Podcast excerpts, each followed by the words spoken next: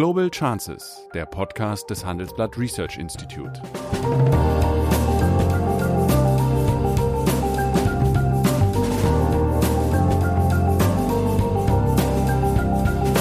Der ehemalige Außenminister analysiert zusammen mit Professor Bert Rürup die geopolitische Lage, exklusiv für den Chefökonom, den Newsletter von Professor Rürup. Also wenn wir formell bleiben wollen, dann muss ich jetzt mal sagen, der Bundesrat ist keine Interessenvertretung des, der Länder. Mhm. Der Bundesrat, da sollen die Länder die Bundesinteressen gemeinschaftlich erörtern. Guten Morgen, Sigmar. Wie Guten geht's Morgen, dir? Wie geht's dir? Noch äh, gesund oder nur noch nicht getestet? ich bin getestet und war frei, aber das weiß man immer nicht. Ein paar Tage später kann es einen ja doch schon erwischt haben. Schon wieder mal. Das, naja, das ist ja äh, ein bisschen die, die optische Täuschung, die jetzt äh, doch öffentlich oft vorkommt, dass wir eine so hohe Zahl an Fällen haben, liegt natürlich daran, dass wir viel häufiger und viel mehr testen. Äh, und wenn in Mecklenburg-Vorpommern so wenig Fälle auftauchen, dann hat das weniger was mit der guten Corona-Politik von Manuela Schwesig zu tun, die sie sozusagen immer rühmt, sondern einfach damit, dass da wenig Menschen wohnen. Das ist wohl richtig, aber die Anzahl der, der Tests ist seit so ungefähr August ja äh, bei also äh, 1,2 Millionen pro Woche. Das, die sind nicht mehr so stark gestiegen, aber richtig ist die Anzahl Gegenüber der März. Gegenüber März. Ja, gegen März, ja, ja. Äh, vom August bis äh, jetzt ist sie gleich und da ist in der Tat die Zahl der positiv getesteten ist von äh, 0,7 auf äh, äh, 2, knapp 2,5 Prozent angestiegen. Das ist schon ein deutlicher Anstieg, aber da kommen wir gleich drauf. Also fangen wir erstmal an äh, mit der Konjunkturprognose der fünf von der Bundesregierung beauftragten Institute. Und die haben ja, mh, ja ihre Erwartungen für dieses und das nächste Jahr so im Prinzip um gut ein Prozent nach unten genommen. Im April hatten sie noch ein, ja, einen Einbruch von 2,4 Prozent für dieses Jahr vorausgesagt. Jetzt sind es 5,7 und auch äh, der Aufschwung hat sich ähm, doch etwas verzögert. Meine Frage, an den ehemaligen Wirtschaftsminister. Sollte man konjunkturpolitisch nachlegen oder mh, abwarten? Na, abwarten sicher nicht, aber vielleicht nochmal zu der Untermauerung dieser, dieser neuen Zahlen. Das entspricht ja ungefähr dem Trend, den auch der Internationale Währungsfonds Ja. gerade in seinem World Economic Ja. Outlook gezeigt hat. Ähm, da sieht er für Deutschland 2020 auch einen, einen Rückgang um 6 Prozent der Wirtschaftsleistung vor. Ist das noch günstiger hier. Ja, 2019 war, hatte er nur ein, ein leichtes Plus von 0,6. Und auch 2021 sieht er zwar ein 4,2 Prozentchen Anstieg vor, aber das heißt eben, dass wir 21 auch noch nicht Auf dem auf Niveau sind. Vorkrisenniveau sind. Also alle diese Konjunkturprognosen haben ja einfach das Problem, dass wir mit einer bislang nie dagewesenen weltweiten äh, Pandemie mit ihren Folgen zu kämpfen haben. Insofern muss man die Institute ein bisschen in Ja, Schutz klar. nehmen, wenn jetzt oft gesagt wird, naja, die ändern ja ständig ihre Prognosen. Die, die müssen das auch. Weil sich die Informationen ja auch ständig ändern. Genau, genau. Deswegen, äh, was einem Sorgen machen muss, ist, dass trotz Kurzarbeiterregel in, in Deutschland, so jedenfalls die Zahlen, 820.000 Jobs weggefallen sind. Äh, Und wenn man sich die Corona-Entwicklung jetzt anschaut, dann werden die, die ganz stark ja auch im Dienstleistungsbereich, im Hotelbereich, im Gaststättenbereich, ähm, im Tourismus betroffen waren, so schnell auch nicht wiederkommen. Und das ist Weil ja eine ein dramatischer Insolvenzwelle in dem Bereich wohl anrollt. ja, ja. Also jetzt schon vor der Insolvenzwelle 820.000 Jobs weniger. Ja. Das ist schon dramatisch. Ähm, was heißt jetzt abwarten oder was tun? Die Frage ist, was ist sozusagen das Richtige, was man tun kann? Der Währungsfonds sagt ja in seinem World Economic Outlook, na, macht mal nicht den Fehler, dass ja euer ganzes Geld in die Stabilisierung der Sektoren steckt, zum Beispiel Gastronomie und Tourismus, bei dem wir nicht erwarten, dass da sehr schnell große Erholung kommt, sondern steckt euer Geld lieber in zukünftige Felder, also insbesondere in Bildung, in Forschung, in, in Innovation. Also, eher Also wachstumsorientiert. Wa- Genau, er warnt eher davor, in den Bereichen, in denen er so schnell keine Erholung sieht, äh, das ganze Geld auszugeben und sagt, guckt euch lieber andere Felder an, die viel interessanter sind. Zum Beispiel übrigens auch das Gesundheitswesen, weil das dauerhaft äh, mhm. das Wirtschaftswachstum stärkt. Mhm. Also im Klartext heißt das, du würdest nicht für eine Verlängerung der Mehrwertsteuersenkung plädieren, analog dem Kurzarbeitergeld. Nein, ich glaube, dass äh, das alles am Ende sehr viel Geld kostet und uns dort, wo wir resilienter sein müssen und wo wir übrigens auch wettbewerbsfähiger sein müssen, als wir das auch vor der Corona-Krise schon waren, nicht hilft. Das betrifft übrigens auch die ganzen Investitionen in den Klimaschutzbereich. Jedenfalls dort, wo es um Technologie geht, um Effizienzsteigerung, Ressourcenschonung. Das finde ich alles richtig. Und wahrscheinlich wird es halt so sein, dass man nicht für beides Geld hat. Wir, wir, haben ja, manchmal machen wir ja den Eindruck, äh, auch als deutscher Staat, wir könnten alles, können wir natürlich nicht. Äh, am Ende wird man auch den geliehenen Euro nur einmal ausgeben können äh, und ihn nicht in der Verschuldung verdoppeln. Also jetzt sagst du also kein weiteres Konjunkturprogramm, sondern ruhige Hand. Äh, ja. ja. schon, schon schauen, wo man investiert. Ja. Ne? Mhm. Ja, okay.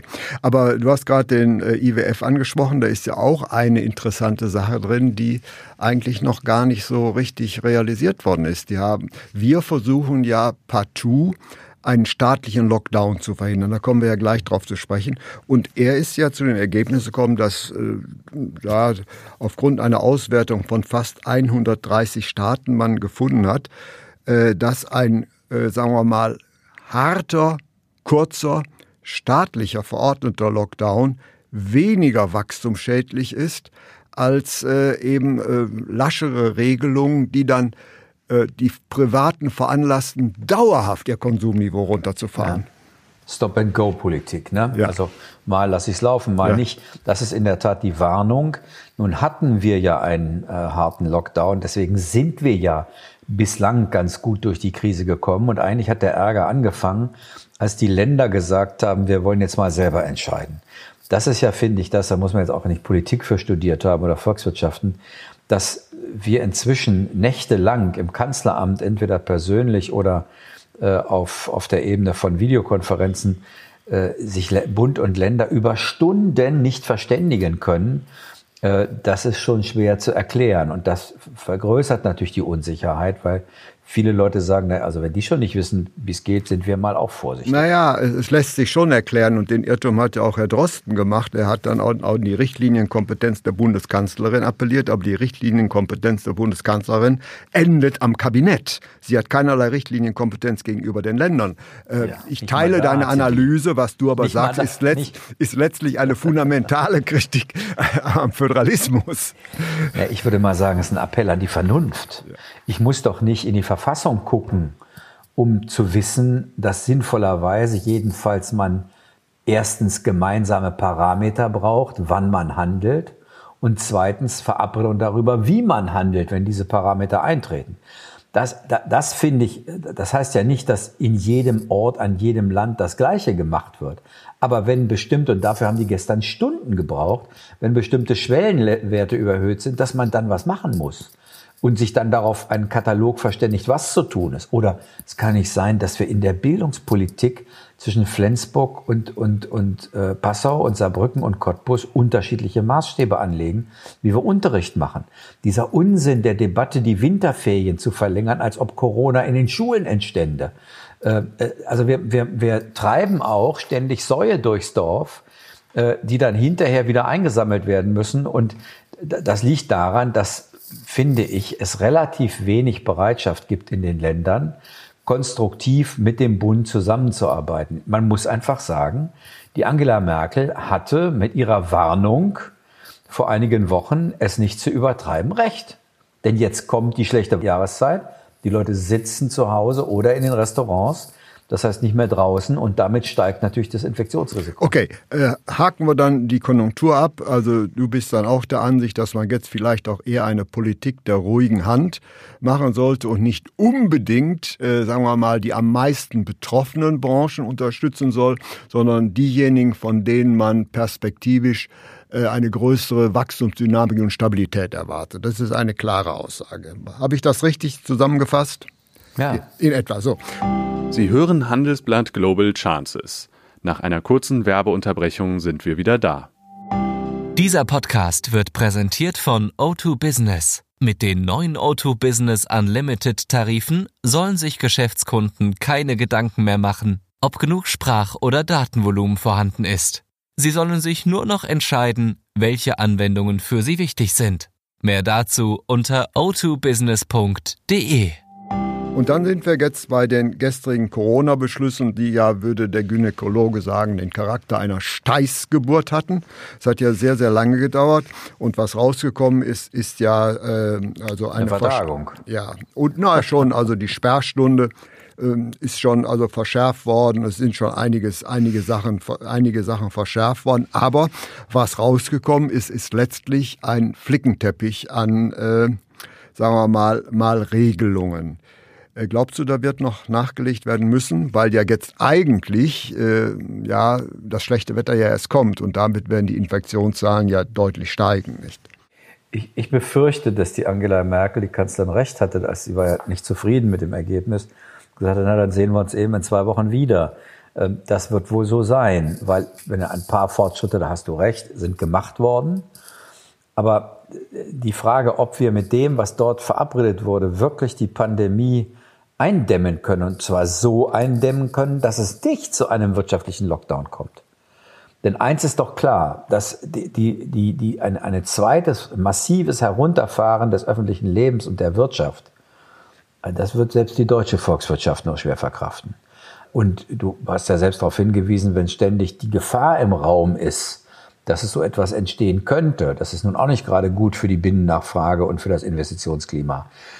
Aber offensichtlich äh, äh, sind die Länderinteressen, insbesondere dort, wo vielleicht der Blick auf Wahlen ist oder auf Profilierung oder whatever, äh, sind offensichtlich größer gewesen als die Bereitschaft mit der Bundesregierung klare und unmissverständliche Verabredungen zu Ja, ich versuche jetzt nur mal eine Lanze zu brechen, wenngleich ich dir im Prinzip recht gebe. Natürlich haben die verschiedenen Länder auch unterschiedliche Geschäftsmodelle. Einige Länder sind existenziell auf den Tourismus angewiesen, andere haben eine stärkere, sagen wir mal, Industrieorientierung. Das ist natürlich verständlich, dass je nach Geschäftsmodell die einzelnen Bundesländer auch andere Politiken äh, äh, präferieren. Das ist nun mal die Konsequenz. Und so, ich glaube, so ganz ein, kann man das nicht mit der leichten Hand wegwischen. Es sei denn, man ist so mutig und stellt die gegenwärtige föderale äh, Ordnung in Frage. Ja, also wenn wir formell bleiben wollen, dann muss ich jetzt mal sagen, der Bundesrat ist keine Interessenvertretung des, der Länder. Mhm. Der Bundesrat, da sollen die Länder die Bundesinteressen gemeinschaftlich erörtern. Das ist ja, ist ja eingerissen, dass man äh, sozusagen den Eindruck hat, der Bundesrat dient dazu, äh, Individualinteressen von Ländern durchzusetzen oder die Summe der Länderinteressen zu erklären. Das ist nicht seine förderste Aufgabe. Deswegen heißt er nämlich Bundesrat. Mhm. Er ist die zweite Kammer, Kammer, die zweite Kammer der Bundesebene.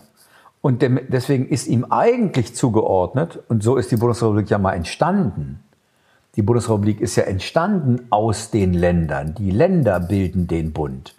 Eigentlich soll er die Verantwortung für den Gesamtstaat haben. Für den Gesamtstaat. Und zwar, da waren kluge Leute, die die Verfassung geschrieben haben. Die haben gesagt, weil die, die Sichtweise auf einer Insel in Schleswig-Holstein eine andere ist als in einer Großstadt, im Saarland anders ist als ähm, äh, in Niedersachsen, Deswegen ist es sinnvoll, wenn man das Bundesinteresse erörtert, das regionale Wissen auch dafür zur Verfügung zu stellen, damit man nicht das Falsche macht. Das ist eigentlich die Idee. Erst in den letzten Jahrzehnten hat sich durchgesetzt, dass das eine Egoistenkammer geworden ist.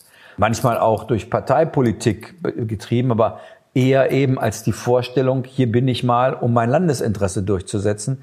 Das Ziel ist immer, das Landesinteresse einzubringen, damit, es dem, damit die Bundesrepublik zusammenhält. Also das ist jetzt eine sehr formale und puristische äh, äh, Argumentation, das weiß ich. Aber manchmal muss man das mal sagen, damit das nicht als so selbstverständlich gilt, dass ein Land da kommt und sagt, ich vertrete hier meine Interessen. Äh, es soll die gesamtstaatlichen Interessen im Blick haben. Und da weiß ich nicht, ob das wirklich so unendlich schwierig ist, äh, zu sagen, wir verabreden Parameter. Zum Teil ist das ja gestern auch passiert und dann gemeinsame Regeln, die wir dann Schritt für Schritt, je nachdem, wie weit die Pandemie sich entwickelt, auch immer gleich umsetzen. Nun ja. Und ich muss auch, muss auch sagen, eine Sperrstunde einzuführen, also außer für Berlin, da war das die letzte, glaube ich, Ende der 40er Jahre. Äh, ich kenne das, äh, damals war ich deutlich jünger als heute, habe ich sowas bedauert. Äh, aber ich kenne Sperrstunden natürlich auch aus meiner Region seit, seit vor der deutschen Einheit. Sowas gab es hier. Ist jetzt nicht so, dass damit die, die persönliche Freiheit nun unendlich eingeschränkt wird. Nun, also Fakt ist, es werden also 1,2 Millionen Tests pro Woche durchgeführt. Im August waren davon äh, 0,74 positiv, jetzt sind es knapp 2,5 Prozent. Das heißt, du sagst, die Zahl muss steigen, damit die zur Vernunft kommen, oder was ist deine Aussage? Das hoffe ich nicht, weil also ich bin ja nicht der Meinung, dass man unbedingt vom Baum springen muss, um zu ahnen, dass man sich dabei ein Bein brechen kann. Äh, das, das sollte Menschen ja befähigen, auch äh, vernünftig zu handeln, bevor die Katastrophe eintritt. Ich, es ist einfach in unser aller Interesse.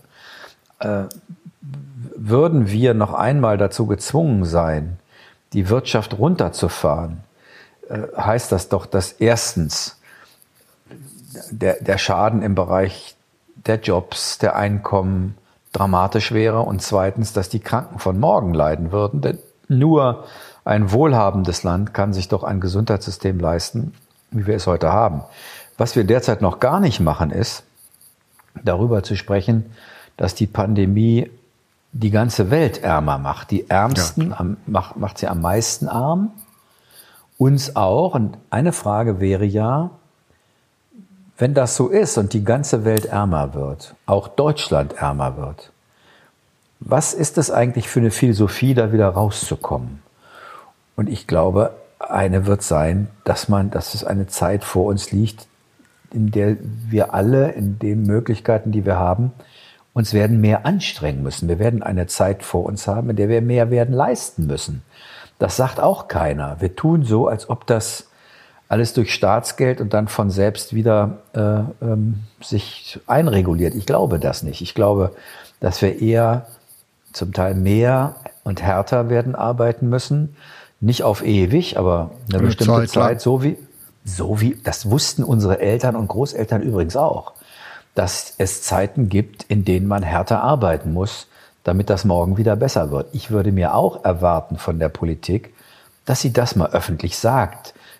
Ich glaube sogar, dass sie da auf offene Ohren stoßen wird. Die Menschen ahnen doch, dass das so einfach nicht zu bewältigen ist und an den Leistungswillen auch mal zu appellieren und nicht so zu tun, als ob der Staat alles kann. Inzwischen, äh, ich, ich kann ja gar nicht mehr zählen, wer so alles auf die Idee kommt, der Staat solle bei ihm einsteigen im Unternehmen. Jetzt ist ThyssenKrupp, höre ich auch schon, soll demnächst der Staat dabei sein. Also ich hab, macht mir richtig Sorgen, dass wir den Eindruck vermitteln, das ginge alles von alleine oder durch staatliches Handeln. Und ich bin nur Sozialdemokrat. Ich traue dem Staat schon eine Menge schon zu, eine Menge aber eben zu. nicht alles. Ja, das ist aber schon eine sehr fundamentale Einsicht, äh, dass hier der Staat eigentlich an seine äh, Grenzen der Handlungsfähigkeit gekommen ist. Und äh, ja, das ist, ist, ist eine wichtige Aussage. Aber ein anderer Punkt ist natürlich auch, sind die Kriterien, an, deren, an denen wir die Ausbreitung der Pandemie messen, überhaupt richtig. Wir nehmen die äh, Infektionen pro äh, Anzahl der Einwohner und blenden allerdings völlig aus, äh, dass, sagen wir mal, heute sehr viel weniger Schwererkrankungen auftreten, als es vor einem halben Jahr der Fall war. Müsste man nicht auch ein differenzierteres Indikatorensystem entwickeln? Und da bin ich ehrlich gesagt überfragt.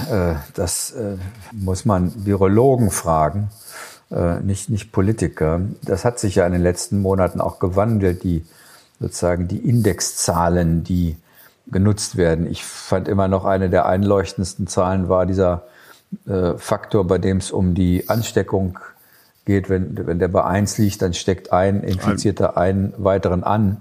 Äh, und wenn der drüber geht und de deutlich drüber geht, dann merkt man, jetzt steigt die Zahl der Ansteckungen. Den fand ich eigentlich für so einen normalen Menschen relativ einfach zu verstehen. Ja, aber dahinter, wir müssen natürlich sehen, dass äh, die Fallzahlen deutlich steigen, aber die äh, Todesfälle faktisch nicht. Das heißt, äh, es hat so den Anschein, als wenn das Virus seine, sagen wir mal, Aggressivität ein bisschen verloren hätte. Ja, man könnte, kann auch sagen, ich bin, wie gesagt, bin kein Virologe, muss ja. einen Virologen fragen. Ja, die streiten sein, sich ja in diesem Punkt massiv. das, das, es könnte auch sein, dass es jetzt in dieser Phase im Wesentlichen junge Leute sind. Und je näher Weihnachten rückt, je mehr Familientreffen es gibt, es dann wieder Ältere sind und die sind eher am Leben gefährdet und werden eher auf den Intensivstationen äh, landen. Also die Interpretation ich traue mir nicht zu, zu sagen, welche die richtige ist. Aber wir haben jetzt über mehrere äh, Punkte diskutiert, aber wenn ich das versuche jetzt zusammenzufassen, so ist dann deine Position, die ich äh, teilen würde. Äh, wir haben es hier weniger mit einem konjunkturellen Problem zu tun. Äh, Corona bringt nicht nur einen konjunkturellen Einbruch, sondern wir haben eine Veränderung der langfristigen Wachstumsperspektiven. Wir haben Strukturwandelprozesse und äh, die äh, traditionelle nachfragegestützte Konjunkturpolitik ist bei der Bekämpfung von Corona ein Stück weit an ihre Grenzen gestoßen. Kann man das so sagen? Frage ich den ja. Wirtschaftsminister. Ja, das, das, das ist so. Auf der anderen Seite ist es ja nicht so, dass ähm, die Politik keine Möglichkeiten mehr hat. Ähm, sie, die, die, dieses große Investitionsprogramm der Europäischen Union stärker in Zukunftsorientierung. Zukunft zu stecken, also dort, wo das, der Kontinent wettbewerbsfähiger wird. Hat auch mit Corona nichts zu tun. Nee, deswegen, ich war, da, war ich übrigens von Anfang an der Überzeugung, dass das Virus eher sowas ist wie ein Brandbeschleuniger. Ja, oder das der, Virus war das Vehikel, über dem man das Programm einführen konnte. Ja, aber das Virus hat uns auch hat Entwicklungen beschleunigt, wo wir gesehen haben, Mensch, wir müssen dringend was machen. Die Probleme gab es schon vorher. Oder man kann vielleicht sagen, das Virus war wie ein Brennglas, ein, ein, in dem wir die Dinge noch deutlicher gesehen haben, die es aber schon vorher gab. Mhm. Gut. Wenn das so wäre, hatte, hätte die Pandemie ja sogar eine gute Seite. Und ich bedanke mich bei Sigmar Gabriel und ich kann sagen, we are still confused, but on a higher level. Herzlichen Dank. so ist das. Vielen Dank. Das war Global Chances mit Sigmar Gabriel, der Podcast des Handelsblatt Research Institute.